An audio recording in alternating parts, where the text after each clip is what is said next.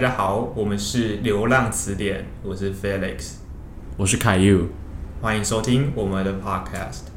今天是我们流浪词典的第零集。那今天除了要跟大家介绍一下我们是谁之外，也要跟大家讲，我们今天第一个主题叫做没有想法也没关系，有时候没有计划也是一种计划。就像我们今天 非常非常惨烈，就是刚开始的时候，我们就是空间定错时间，然后还走错路，然后要买的东西没买到，所以这我们有计划，但这个计划好像没有走得非常顺遂。对，好，那我觉得首先刚开始就让 Felix 先介绍一下他自己。OK，好，我是 Felix，然后现在是呃台大国西系二年级的学生。对，然后之所以会想要来就是录这个 Podcast，一个原因是觉得暑假有点太闲了，就是可以来做一点事情去记录自己的生活。对，然后另外也是觉得可以跟呃朋友有一个这样子比较深度的对话，然后甚至是让更多人知道，是一件很就是蛮令人满足的事情。所以觉得做 media 是边际成本非常低的一件事情吗？算是算是。OK，对，我觉得深度对话也是一个很重要的事情。像最近，像我最近就做了蛮多跟朋友之间的深度对话。然后我觉得对我自己来说，我觉得一个词可以解释这个东西，就是很 fruitful，就是听起来很怪哦，但但真的是，但真的是你会有很多新的观点。有时候你会自己僵化在某一些想法里面，但有时候其实别人可以带给你一些新的想法。即便是一样的、一样的方向、一样的观点，或者一样的原则，每一个人讲出来都有一个不一样的他自己的想法。听起来啊很 cliche，但但但我比如说，比如说我们今天可能在一样认同，比如说像我昨天跟 Andrew 吃饭，嗯，然后我跟他都认为就是哦，就是每个人都独立的个体，然后可能看某些人的书，然后有些想法，但是要告诉自己不要一直这样看。可是你知道，你还是我们都一样这样的想法，对但我们去实践的方法其实是不一样的。对所以我觉得这样公式这样光是这样去讲深度对话就非常不一样，对。所以会有很多启发。好，希望我们的 podcast 也是对大家有一种启发啦。对，一定是希望对大家有启发。那然后我介绍一下我自己好了，都忘记。好，反正我去年我是 Class Twenty Twenty One，我去年毕业，然后嗯一直以来啊、我过去读的是农业经济，因为我对还有会计，然后我原本是对这些产业还蛮有理想跟憧憬的。原本 原本原本，但我后来后来就还是一样，就走上科技业，然后过去在科技业实习，然后后来转正，然后到现在又跳槽到另外一家科技公司，然后做一些嗯跟元宇宙有关的东西，听起来很瞎，但 但我自己觉得每一天都过得蛮好玩，因为每天都在就是现在定义新的产品跟定义新的未来。对，好，那然后我平常就还蛮喜欢跟大家深度对话。所以你平常就会有这种习惯，是和朋友会约出来，然后比较可能一个两三个小时的对话嘛。对，其实我觉得，我觉得两三个小时可能不是常态，因为两三个小时其实蛮久的。对，呃，我其实蛮常跟，我觉得约吃饭这件事情是我很喜欢的。嗯那吃饭的时候，当然吃饭不是重点嘛，就是有吃就好。其实大家在讲话，那讲话的过程中，我觉得无论是一对，就是 one on one，或是可能很多个人一起，三四个人一起，我觉得都是一个很好的选择。嗯那在深入对话过程中，我刚刚讲到，其实说像昨天跟 Andrew 在跟 Andrew 聊天的过程中，我觉得那就是像是开启另外一个跟另外一个人的小宇宙，，OK，真的就是这个比喻就是很多很多。那好，我们假设活在这个世界是一个宇宙，就是肯定跟一个人开启一个话题，找到跟那个人的共鸣，很像开启一个新的平行宇宙。对我来说，我觉得是这样啊，你可能哦不一定这样觉得。我我会觉得是有点像是把呃，就是有点像是就是有点像阅读的感觉，就是你就是在和他对话的过程中，有点像是你就是去过了一次他的生活，或者是嗯，从他的视角来去解读，说他是怎么去看待这个世界，或他是怎么去看待他自己个人的生活。对，所以可能在这个对话，就即便这个对话结束了之后，呃，你还是会有一些从这个对话中带走的东西，可以回可以回到你自己个人的生活中去嗯使用。对，你可以举一个例子吗？可以举个例子吗？举个例子，举个例子，冷笑话。哎、我觉得现在啊，我现在想到，我现在想到的会或者你最近一次，你觉得你有这样的很深度的对话，然后你有可能就是你自己有 take away，然后你还拿去应用在生活中，不一定好近期，不用不一定那么深，你 OK 有没有这样的经验？呃运气哦，好像没有啊，这么诚实吗？对学校太忙先。想不到。好，没关系，好。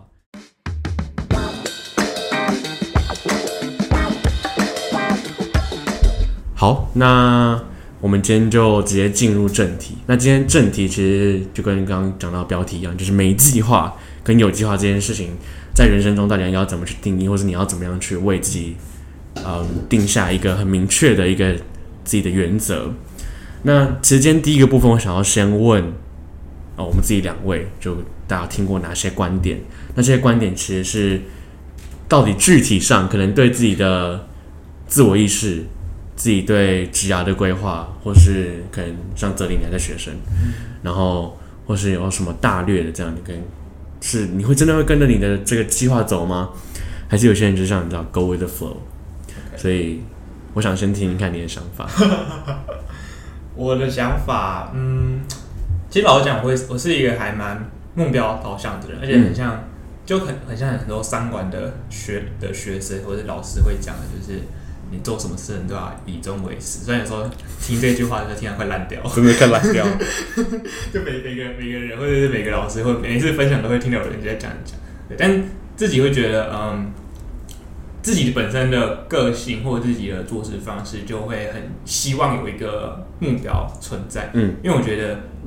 它会带给我一种在做事情过程过做事过程中的一种安定感，就是你好像没有目标，你就不知道自己要去哪里，然后就觉得自己好有点有点慌，或者是你不知道自己在做的这件事情上，你要怎么去评估它是不是对的事情，嗯或者是你要你要不要继续走下去？对，所以我觉得目标这件事情对我来讲，它是它是有功能性存在，它是有功能性存在的，好，这样讲好，这好好功功能性 好很功利吗？对，但对对我自己来讲，如果今天我在做一个专案，或者是一个呃一个一个团团队的领导过程，嗯然后没有这个目标存在，我会真的不知道说哦，那下一步要怎么做？对下一步要怎么做，或者是我要怎么去跟其他人说我在做什么事情。嗯，对。所以你会觉得，对你来说，目标有设定目标这件事情，其实是刚帮自己设定未来的 milestone，、嗯，然后当把以当 milestone 当做以终为始的方式去完成它。对对那你会不会有没有达到的时候？没有达到的时候，我觉得蛮蛮长的吧。那你那你会怎么？呃，很很既然很长，对啊，那你怎么样去重新帮自己制定那个目标，或者你怎样去调试那样的心情？嗯，其实在，呃在最一开始就可能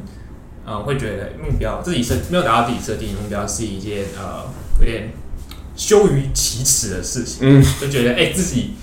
这目标明明就是自己定的，然后自己怎么会没有自己怎么会没有达成它呢？那如果你没有跟大家说的话，你还会觉得羞于启齿吗？就是我会觉得对自己就就就会觉得它是一种有点像失败的感觉，就是说哦好像 fail 掉这个事情，然后就所以没有达到目标，自己会对自自己对自己是有一些要求的，对，然后但没有达到目标，就觉得自己好像没有达到自己理想中的那个样子，在最一开始的时候会这个样子嘛，对，然后但渐渐你就会发现，哎、靠，这好像是一个还蛮蛮常见的事情，很常，态，是不是？这很常态，不管常态不管是自己或者是别人，就它是一种。就你生活中就是会遇到这种事情，不管你目标定的再好，或者是你事前做了再多的功课，但你始终会有一些意外的变因或者是变数去干扰你达成你达成干扰你达成你原本设定的这个目标。嗯对，所以后来就会觉得说，嗯、的确目标是它是有它的功能，它它有它的价值存在，包括像刚才讲的，给自己个人的一个安定感，或者是在和其他人沟通的时候，你可以有个更清楚的论述。嗯但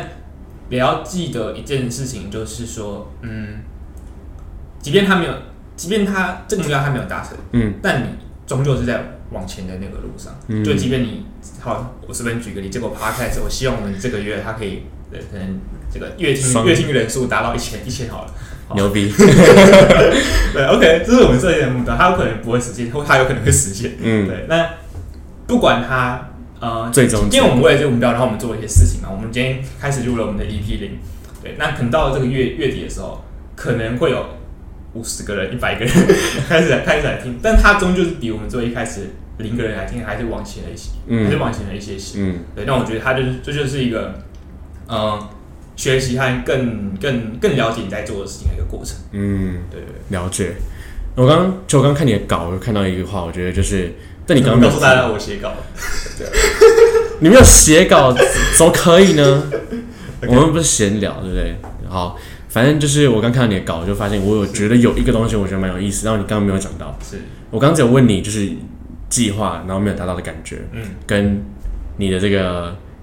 计划没有达到的失败感的挫败感。嗯但你刚刚没有提到，就是说你刚刚说到漫无目的的做事会让你有一种浪费时间的感觉，嗯，你可以稍微说明一下为什么浪费时间吗？或是你觉得漫无目的对你来说有什么样的不好的感觉不？好的感觉。呃，漫无目的哦，就是我觉得如果今天在做一件事情，按一开始你没有设定说你自己想往哪边走，或者你自己想达到的一个、一个一个阶段的话，那对我来讲，我就会不知道说我我到底做这件事情是是为了什么。就是通常做一件事情会有一个就是一个热情或者一个动机会驱使你开始嘛。但我同时也相信，就是热情它只是最一开始的燃料而已，它那我有个问题也会烧完。有下一个问题，是，请说。那个探索你会被你当成目标来设定吗？因为因为刚可能做很多事情的最初，你可能是在探索，对，你需要去摸索。对那你在一个很混沌的这个过程中，嗯。探索也会帮你，也会被你设定设定成一个目标吗？哦，会啊，对，就像我好先讲，探索对大多数人来讲，其实都会是一种有点呃不会感到不安的，或者你会觉得迷惘，就你觉得诶好像很多人都应该往前走，或者对，就是诶好像已经取得还蛮好的成就，但你自己还在原地踏步，嗯。或者你觉得你自己还在一个探索的阶段，嗯。对，所以对我来讲会尝试的设定目标，因为如果我觉得探探索也不是漫无目的的在探索啊，是你是有没有，有功课有意识的，对，你是你是知道说你是，更重要的是你要要意识到自己是在一个探索的阶段，嗯，所以你的状态会跟其他人可能已经进入这个呃领域的人是不太一样。嗯。对，那作为一个在探索阶段的人，就要有意识的知道说自己在自己想要探索的东西到底是什么，嗯，然后自己愿意给自己多少的时间或者是空间去去探索这个东西，然后去设定一个止损点。就举例来讲好了，嗯。啊、在大一的时候，我修就修有修会计课嘛，就是商管学院都会修。对，嗯嗯嗯，那其实我自己过去在修会计课之前，我觉得财务报表这件事情对公司来讲是很重要的，然后对于一个呃商管学院的学生来讲也是很重要的事情，所以我觉得，哎、或许我会对就是解读财务报表是有兴趣的。对，所以我自己那时候也那时候也去爬了一些资料，然后会可能去就是看了一些书，然后去了解嗯到到到底是怎么一回事。但渐渐的在不管是上课或者在更探索的过程中，我发现这太无聊了。就是我真的对于金钱是一个金钱这个数字没有太强烈的敏感度。听起来你很有钱，听起来你很富，听起来很富哦。对，就是我我我很难知道说，就是就是三张表三张报表之间它的关系是什么。就是我会发现我自己，呃，虽然要考试可以可以考到一些成绩，但是并不是它不会是一个我想要继续往前往下挖或往下走的一个事情。嗯对，那它就可能就是一个我发现哦，这不是我探索过了，然后它不是你想要可能现阶走的方段不是我要走向的事情。对对对对对，，OK，没错。也蛮合理的啊。是啊，就是探索还是会有一个你你是自己有意识的知道你在做什么，所以你自然就会有些想要去验证的。虽然拿这个拿这个案例听起来很菜，我 会刚刚好像自己很菜一样，是没错啦，是没错，是没错。但我觉得我我我自己是蛮喜欢你用这个案例的，因为有时候我们就是在在一个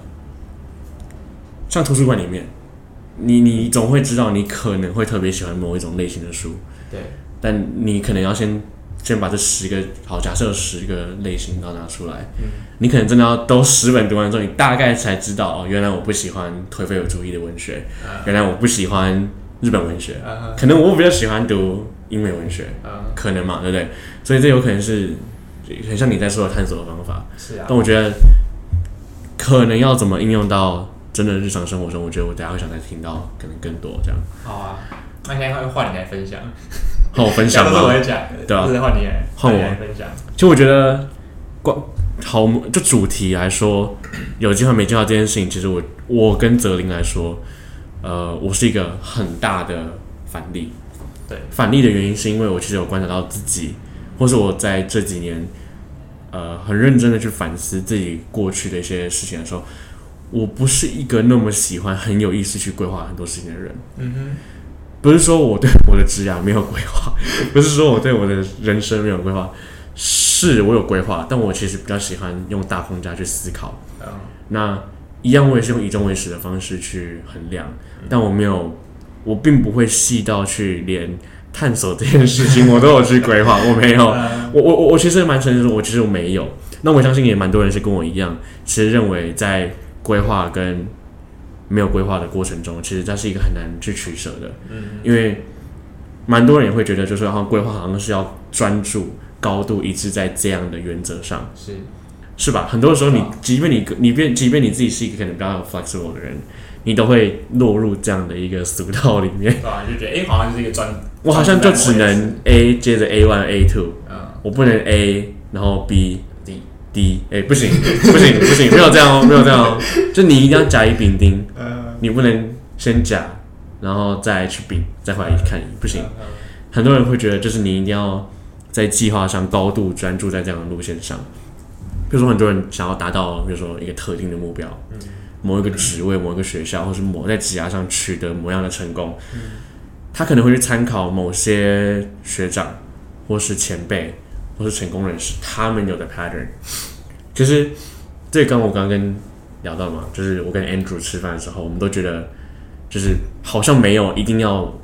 看这些人的书，因为这些人的的 pattern 跟他们的 pathway，其实是很很独特的。但你跟他们一样，我们跟他们一样，我们每个人都是很独特的对，所以你有可能没有办法照他们这样的方向去做。他们你能去学到的只有他们的教训，所以我自己坚信是，我会留给自己像是接近一半一半的时间，一半的时间是高度规划，一半的时间是，我只能说低度规划，就真的是很弹性，嗯因为我我会给自己留好几个选项，嗯因为像你刚刚讲到风险管控这件事情，嗯我会留给自己可能在我能够接受的边际成本里面，我会留给自己可能四五种选项或者更多。哦有可能更少那在这这里选项里面，我会选择说好，可能 A 对我怎样会有怎样的影响，B 可能会对我跟我的他人有什么样的 impact。那在做决策的当下，可能你会觉得说，哎，你是不是应该要做 C instead of A？对，但我会给自己一个答案，或是一个算是一个解答。我会跟自己说，那可能当下不是一个最好的选择，嗯但他可能会对当下的我是最有利的。嗯我觉得我就秉持了这种原则，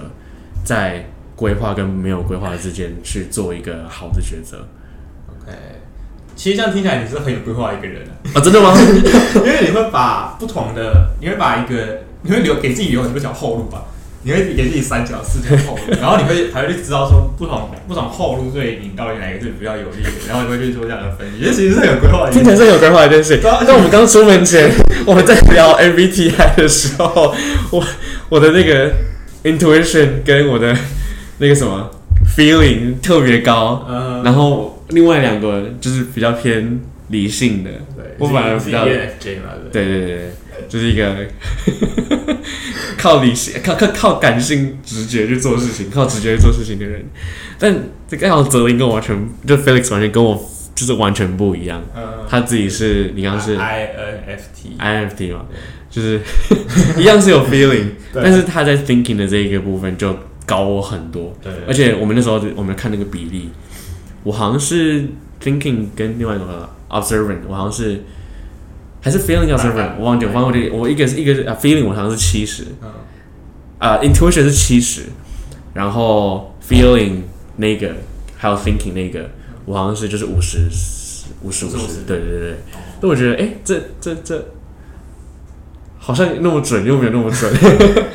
对啊。这真的只是参考，就是会让你带这些人格是有人，不管是那个这个 MBTI 或是什么盖洛普，或是还有还有好多种，有很多啊人，超多啊爆多。对，我觉得它只是一个一个参考，它可以它可以反映你当下的的一些行为特征或者一些行为表现，嗯然后但是你看完的报告之后，你觉得说哦，这就是在讲我这个人，但是你要知道，就是你你过一阵子之后，你可能会发现自己不一样。自己会自己会变，而且还有一个点在于说，你在任何在一个人群中，你在捞一把捞捞人出来，终究还是会有人跟你同样都是 INFJ 或是对什么之类的。那那不代表说你们两个就是完全一样的人，对对对，我们完全可能就是你看同样的每个人都是独独立的人，因为每个人都独立的人，所以其实即便你们是一样的人格类型，可能往下看，你们的生命轨迹就是完全不一样的，对啊，没错，是吧？对吧？所以我觉得在光是在这一点上，其实就蛮蛮蛮蛮蛮有趣的啊、我觉得蛮有趣的。是啊，所以就就是回到最一开始，就是为什么我觉得和不同的人去有这样子的深入交流是一件有趣的事情。嗯，对就是我觉得第一个是他会你会愿意和他有这样开启这样的交流，代表是有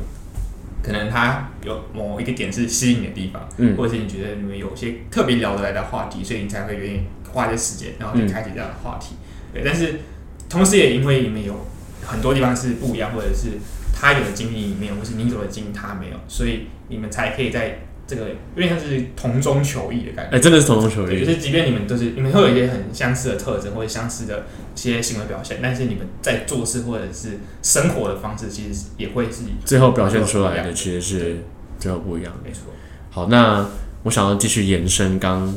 呃我问到我，因为刚其实在讲我们自己没错，的像背景故事这样，或是自己可能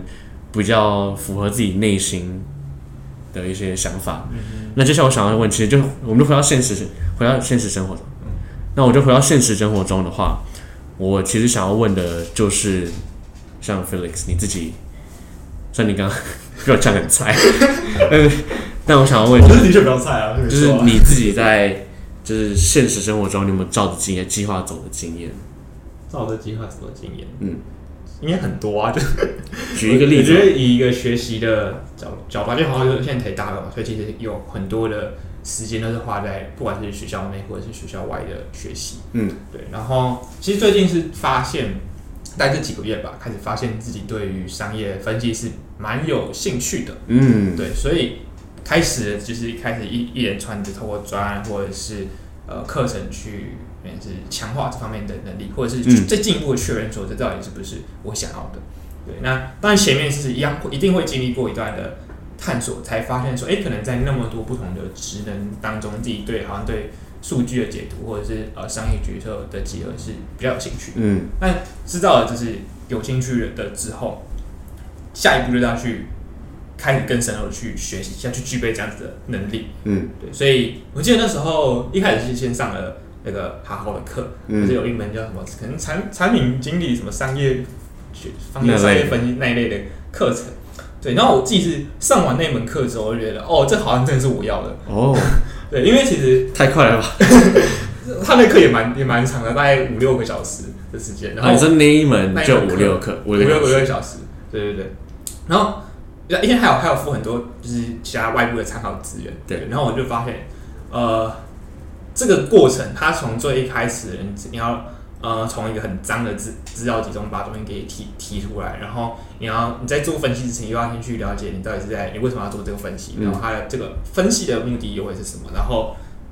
找到厘清这个目的之后，你再把你的你有的资料集中用适合的工具，嗯去选择出你能够解决这个问题的呃的的一个数据，嗯然后最后你还要整理出来这些东西，你还要能够去和不懂这些东西的人沟通，解说你最后为什么做出这个这样的决策，你要提供给他们这个建议。然后基本上我觉得整个流程是好，第一个他他有他有蛮清楚的流程，这是我很喜欢的一个点，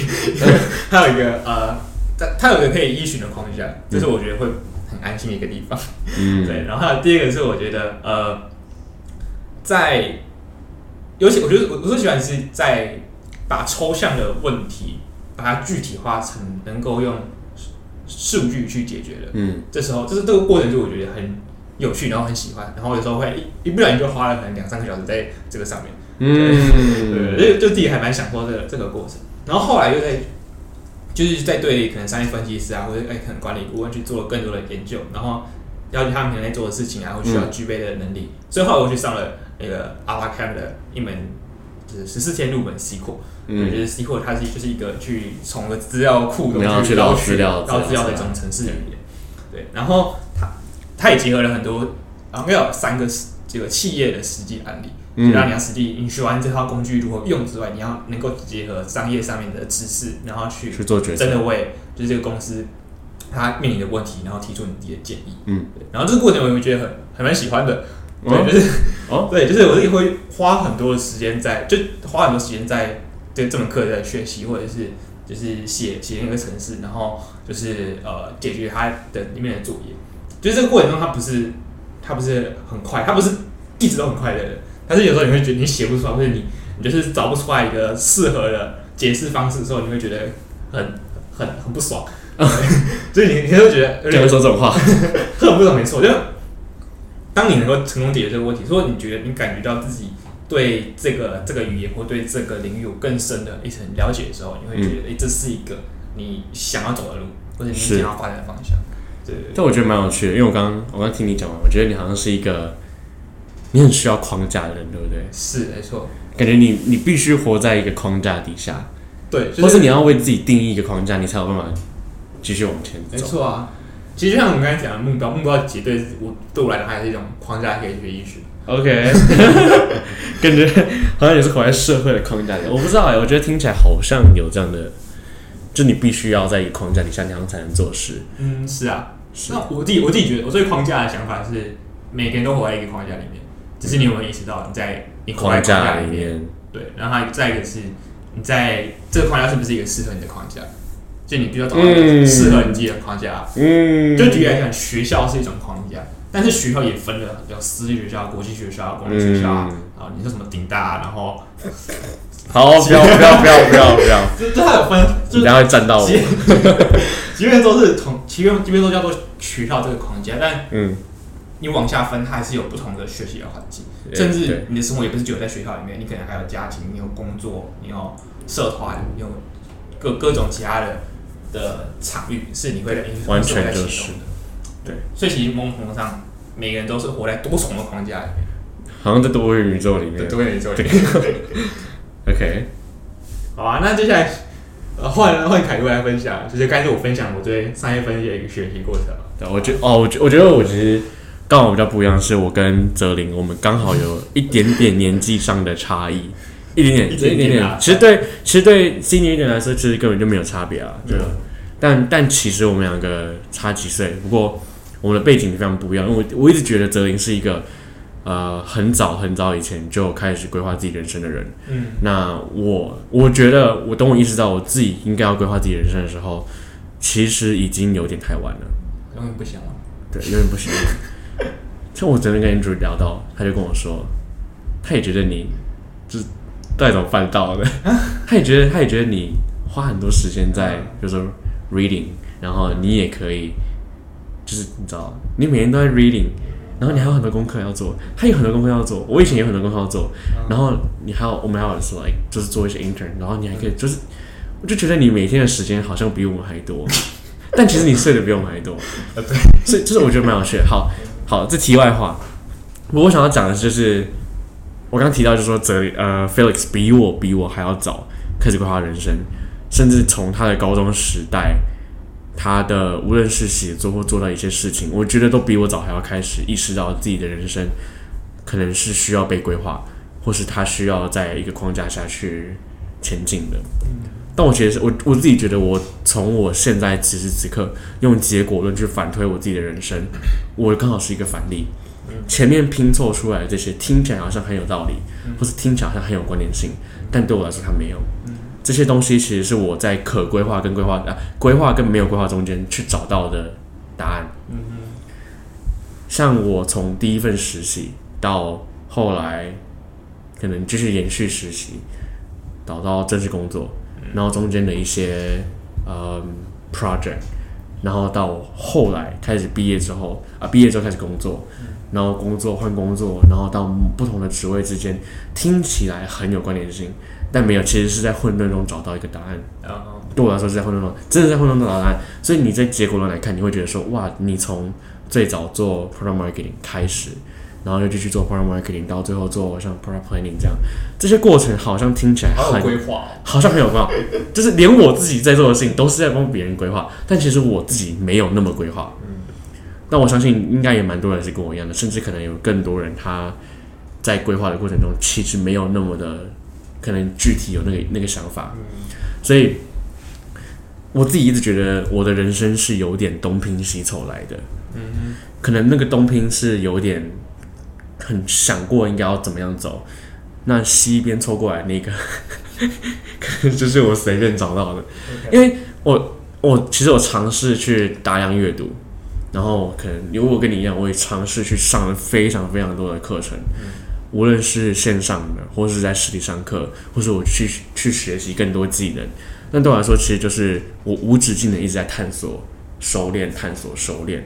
甚至在探索跟熟练的这个过程中，可能都没有那么的、那么的有规划。对，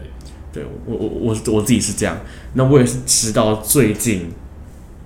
两三年，可能有点久了，可能是近两年吧。我觉得是近两年，我才很有意识到计划人生这件事情。嗯我也不那么排斥。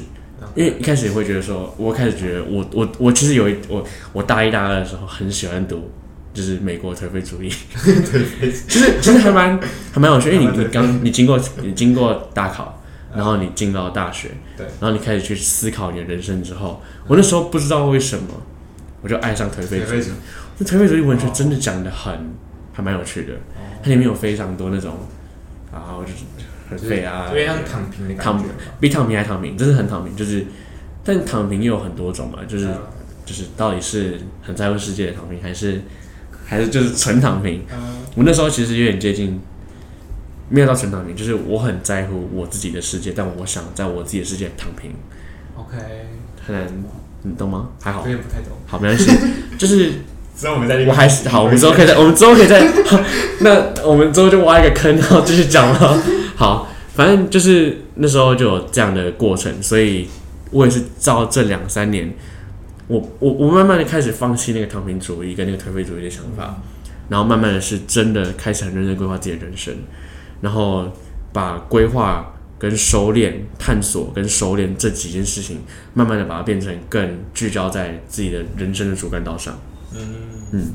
所以我才，但我也什么，我也想问自己的是太晚，，It's never too late。真的吗？真的吗？真的我？就讲白了一点，就是你现在也活得还不错啊，是吧？就是 还可以，还可以。就是我们两个是不很，就是该这样听起来是很，就是对于目标或者对于规划是有不一样的理解的见解，但不一样见是解。对，但是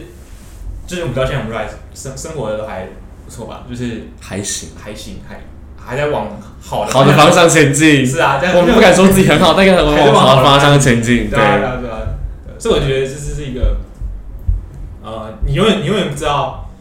你的下一步会在会出现在哪里，嗯就即便你会有这样这样的规划，对。但是我觉得好玩的地方就是在于，你回头去看的时候，你会发现你做了可能十次、一百次的不同的尝试，嗯，对，不管是有意思或是没有意思的，但是终究会有一部分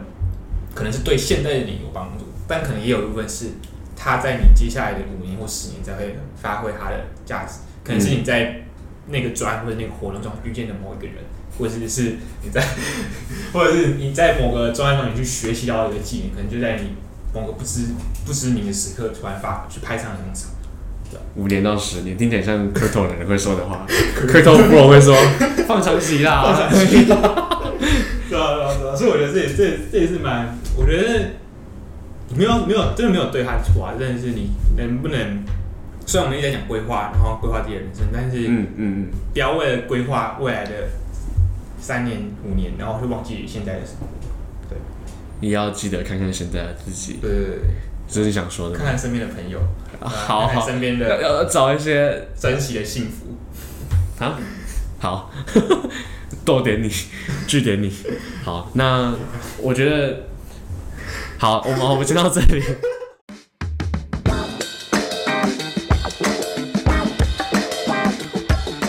那接下来我想要继续讲的另外一件事情，就是我们刚刚讲到，其实就是算是非常有计划的一些过程。那其实，在今天最后，我们还是想要讲一下，就是有没有觉得什么时候没有计划，跟呃，我觉得跟刚刚上一段我们刚刚提到，就是一个总结自己的概念。嗯，那我其实想要先讲，好，就是什么时候可以没有计划，因为我觉得我像是一个相对没有计划的人，跟你走在一起的话，我好像像是一个相对没有计划的人。那其实，在讲没有计，在讲计划这件事情，跟其实刚刚 Felix 一直提到有关一个观点，我还蛮喜欢的，就像它是一个风险控管的原则。那我经常会用两个比喻来比喻人生，就是一盘拼图，或是一棵树。啊，我们用场馆的话，角色这个树，比喻，这个比喻很难吗？会吗？还好吧。很没有规划。啊，真的吗？啊，好，谢谢。还是我要说抱歉。拼图其实其实拼图就这样嘛，就是你在一个框架下，但你你要你你会把一片一片拼掉，比如它是两千片的拼图，嗯你要把它拼到位，你要花非常非常多时间。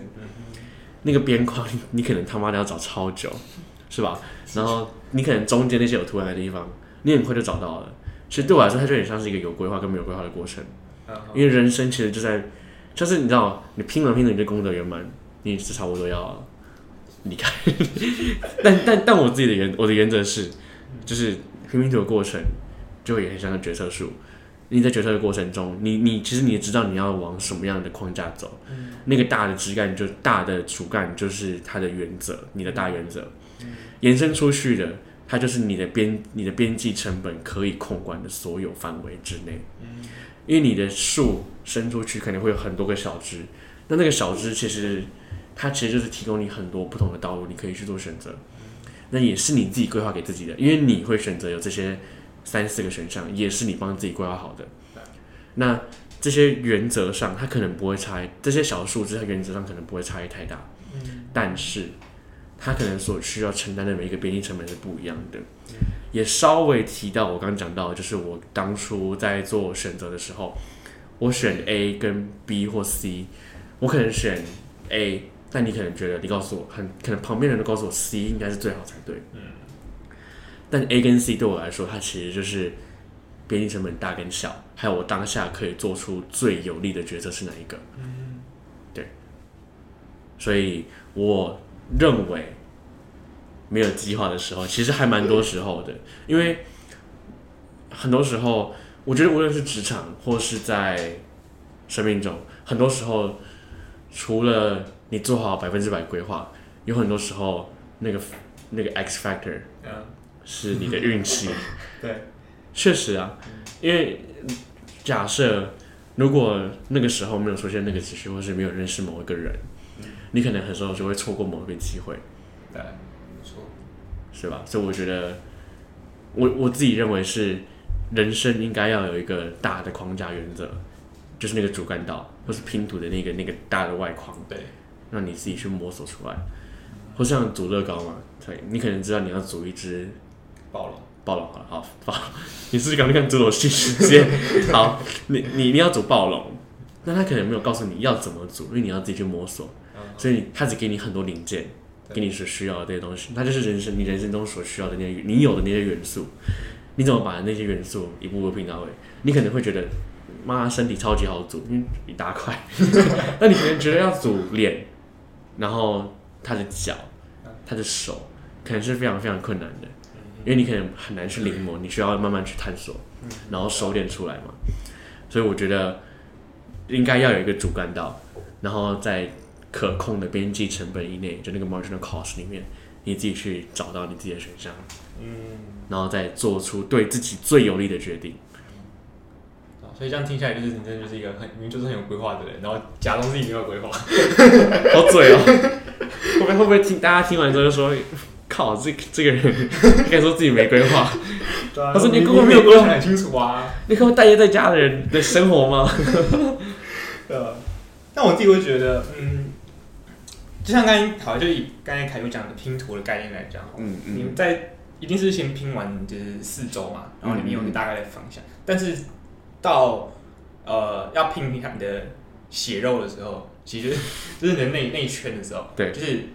呃是你真的要花很多时间去探索，即便你已经有了一个你大概知道了那几个那个领域在哪，找不到对，但你还是找不到，就是这你这两个你就长得很像，对不起，就是这种感觉，对啊对啊。对啊对啊，所以我觉得嗯。计划对我来讲，它就真的是，真的就是拿来控制风险的。嗯，因为就假设今天你在，你就假想象一个世界好了，你做任何事情都不会有任何后果，都不会有任何的，都不会有任何对你的负面影响。就每天你做每件事情都都对你是好的，那你就不用做计划了，你就是你随便你你随便跑，你随便丢把都运运气论，运气论。对啊，你你你你怎么做都是都对你是好的，那你就就是。做什么都可以的意思啊，对吧？但是我们在这个现实世界是，你最做每件事情都会需要成本，然后都会有可能的你有很多风险成本存在。对对，所以计划就是要去呃去经过思考和评估，然后觉得这个这个东西是对现在人是相对来讲比较好。即便五年时间你回来看这个决定，发现其实其实当初可能有更好的决定，但是以当下你的它是最有利你的经验，或是以你的呃玩能力、你的心态来讲，那个选择就是对你当下最好的。然后你既然选了之后，就是你要把它变成当下最好的选择，即便它不是客观讲不是，但你自己可以把它变成你最好的选嗯择。，我蛮认同的。其实我觉得那个你刚刚讲到，其实那个它其实就是一个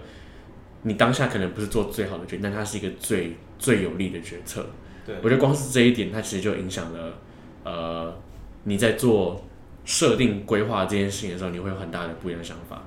就我觉得，我觉得总结刚刚提到的很多东西，我觉得我忘了之前有没有跟你讲过这句话，但我很喜欢很喜欢这句话，就是每个人登上并非自己选择的舞台，然后是按别人，也不是按别人选好的剧本去演绎自己的人生。你有听懂吗？其实他他想要他想要表达的就是，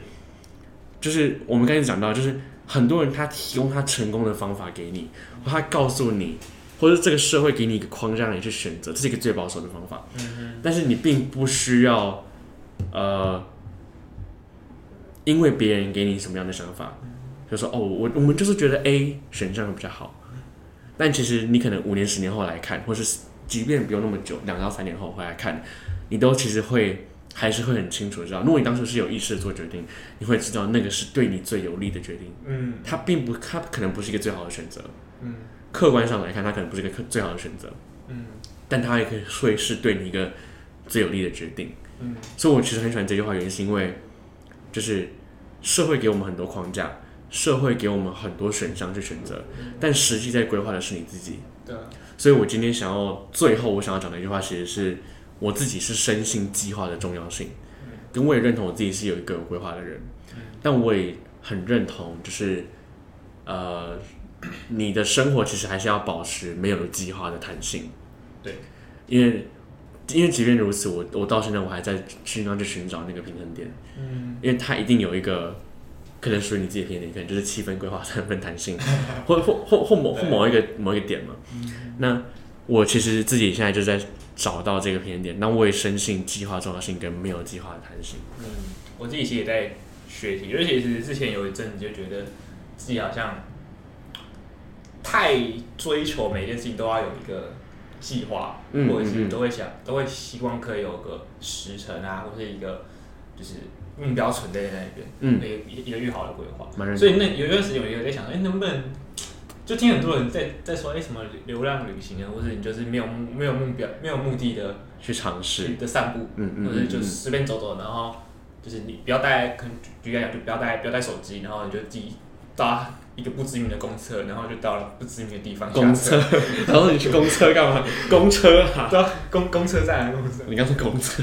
啊，公车，对啊，就是我觉得，嗯，虽然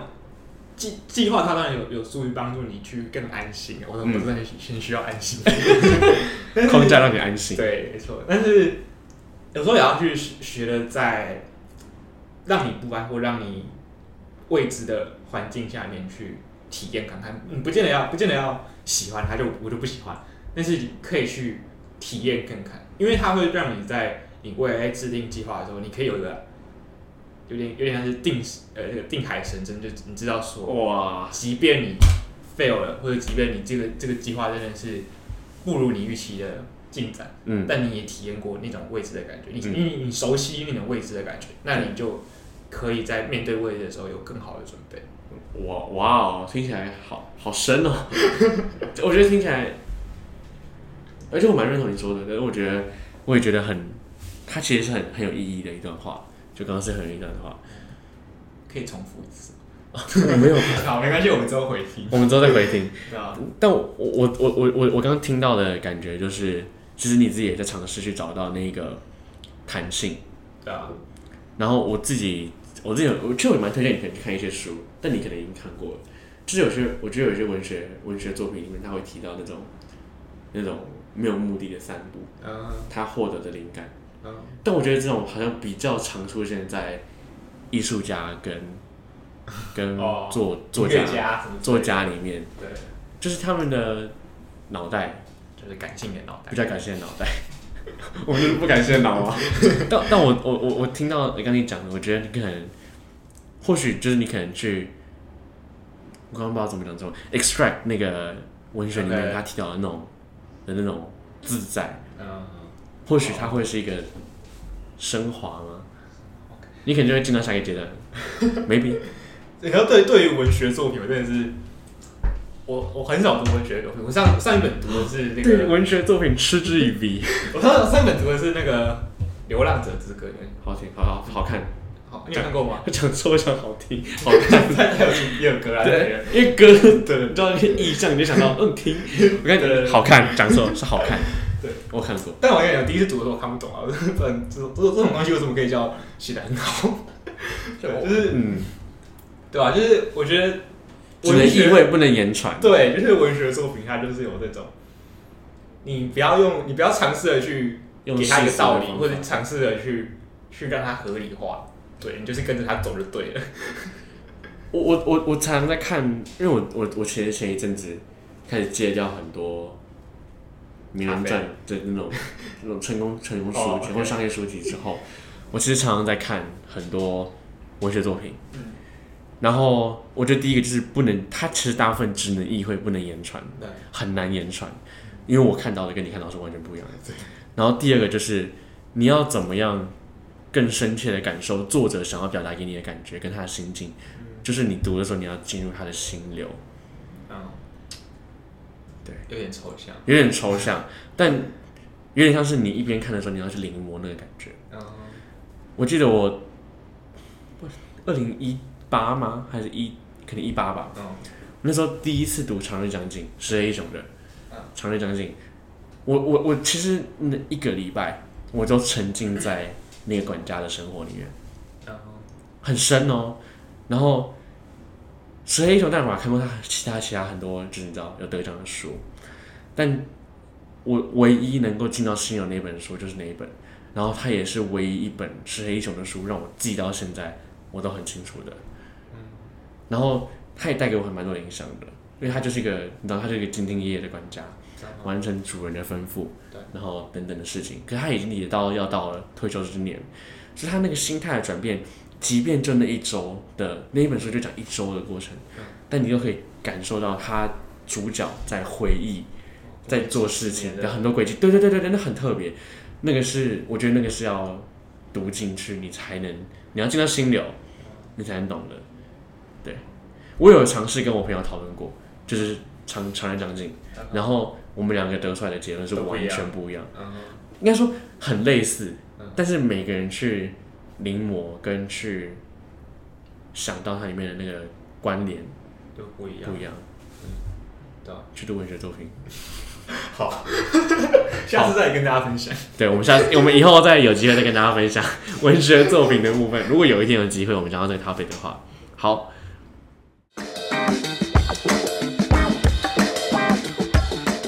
感谢收听本集的《流量词典》，那非常感谢你的收听。那如果你喜欢今天的节目，欢迎你在各大平台留下五星好评，也欢迎你分享你的故事或想法，或许有机会可以成为我们下一集的讨论主题哦。那也欢迎你在各大平台上呃留下你的留言，或是有机会的话 可以抖内我们。那或许我们喝一杯咖啡。那很开心你今天收听今天的节目，那我们下次见，拜拜拜